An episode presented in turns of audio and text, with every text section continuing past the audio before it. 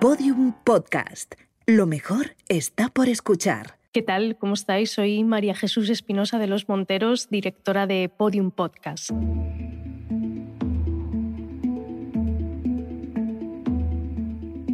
Todos los proyectos tienen un origen, una historia. Hoy os quiero contar cuál es la historia detrás de uno de nuestros últimos estrenos, Igor el Ruso, la huida de un asesino.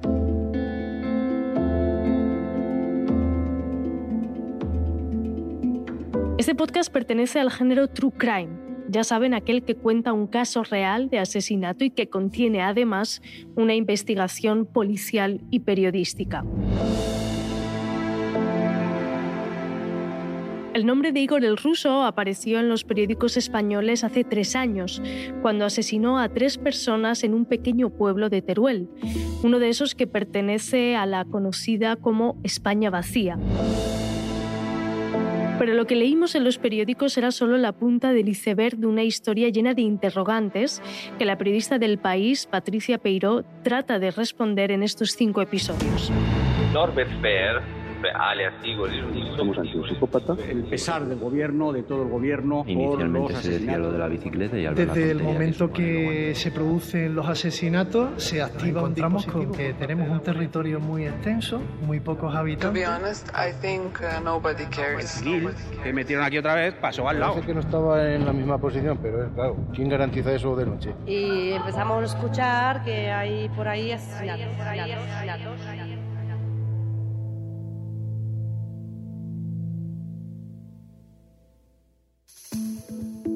Me llamo Patricia Peiro.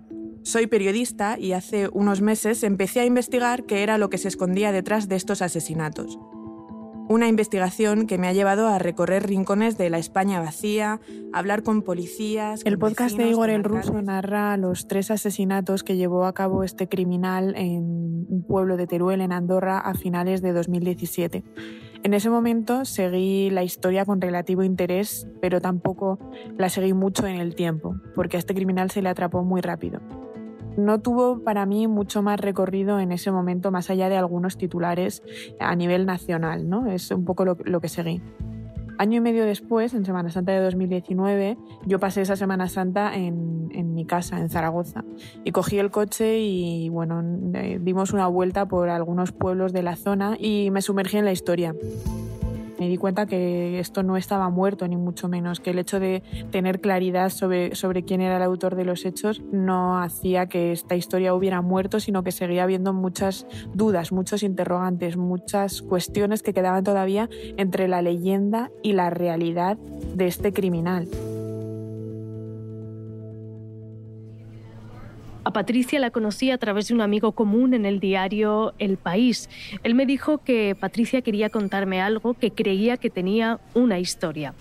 Cuando nos vimos, Patricia me contó que estaba detrás de este caso porque se había criado en un pueblo muy cercano al lugar donde se produjeron los asesinatos. Así que nos reunimos un poco antes de verano en mi despacho en Podium y en cuanto me contó los detalles y las fuentes a las que ya había grabado, no tuve dudas. Aquello iba a ser una gran historia. Cuando me di cuenta que había una historia que contar, pensé que era una historia que se podía adaptar muy bien al formato podcast, porque todas esas preguntas siempre hay alguien a quien hacérselas y ese alguien son muchas voces, son una maraña de voces que van dando forma a esta historia.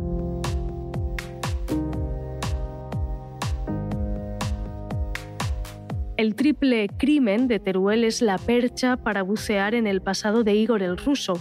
A eso dedicamos los tres primeros episodios del podcast. Y descubrimos a un personaje muy particular, con dobles identidades y con una historia muy turbia que parece sacada de una película de ficción. Se presentaba ante algunas de sus víctimas vestido como un ninja. Vestido como un ninja. De aquella época se conservan crónicas periodísticas en las que se habla de él como el ladrón ninja. Lo describen como un guerrero con una cinta atada alrededor de la frente, arco y flechas y un cuchillo que anuda su pierna. La dificultad radicaba sobre todo en lo que es también el kit de la cuestión de este podcast, que era separar la realidad de, la leyenda, ¿no? arrojar luz sobre todas esas sombras que todavía persisten en este caso. Y es precisamente todas estas dudas, estos juegos de leyendas que él va construyendo, lo que le ha permitido sobrevivir estos 20 años de carrera criminal. ¿no? De hecho, el podcast se llama La huida porque él vive en una huida constante eh, gracias a sus mentiras. En esa huida, Igor el ruso sale de Italia y recorre Europa hasta llegar a Teruel.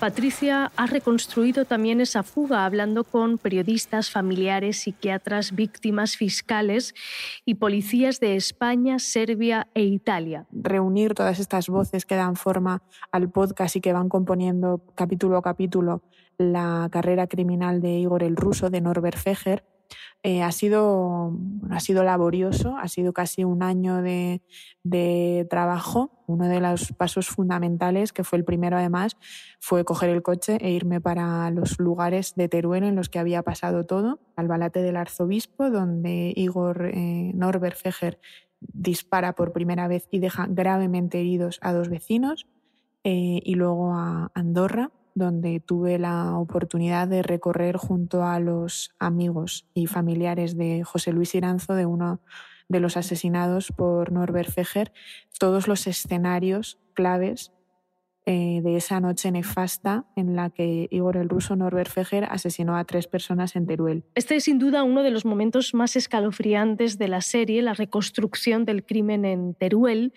Y en ella, en esa reconstrucción, ha tenido un papel fundamental la ambientación y el diseño sonoros de Roberto Maján, el realizador de este podcast y de otro de temática muy similar, en El Corredor de la Muerte, la serie que hicimos para Movistar Plus.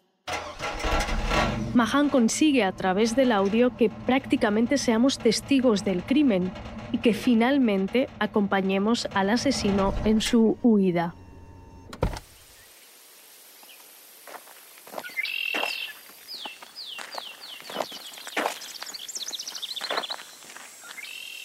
Cuando se acercan, dispara tres veces a Marco Rabaglia, el policía local.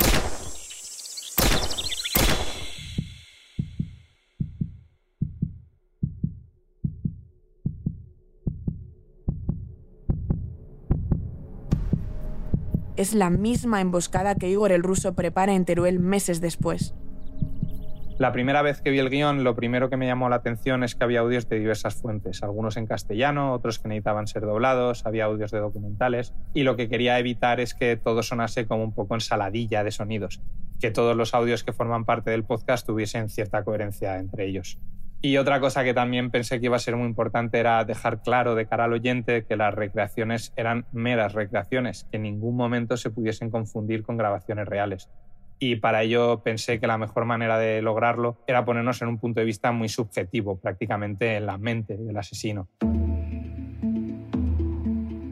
El Ruso, la huida de un asesino, consta de cinco episodios y un sexto que dedicaremos al juicio de ese triple crimen de Teruel que todavía no tiene fecha. Esperamos que os sumerjáis en la historia tanto como nosotros lo hemos hecho preparando este podcast.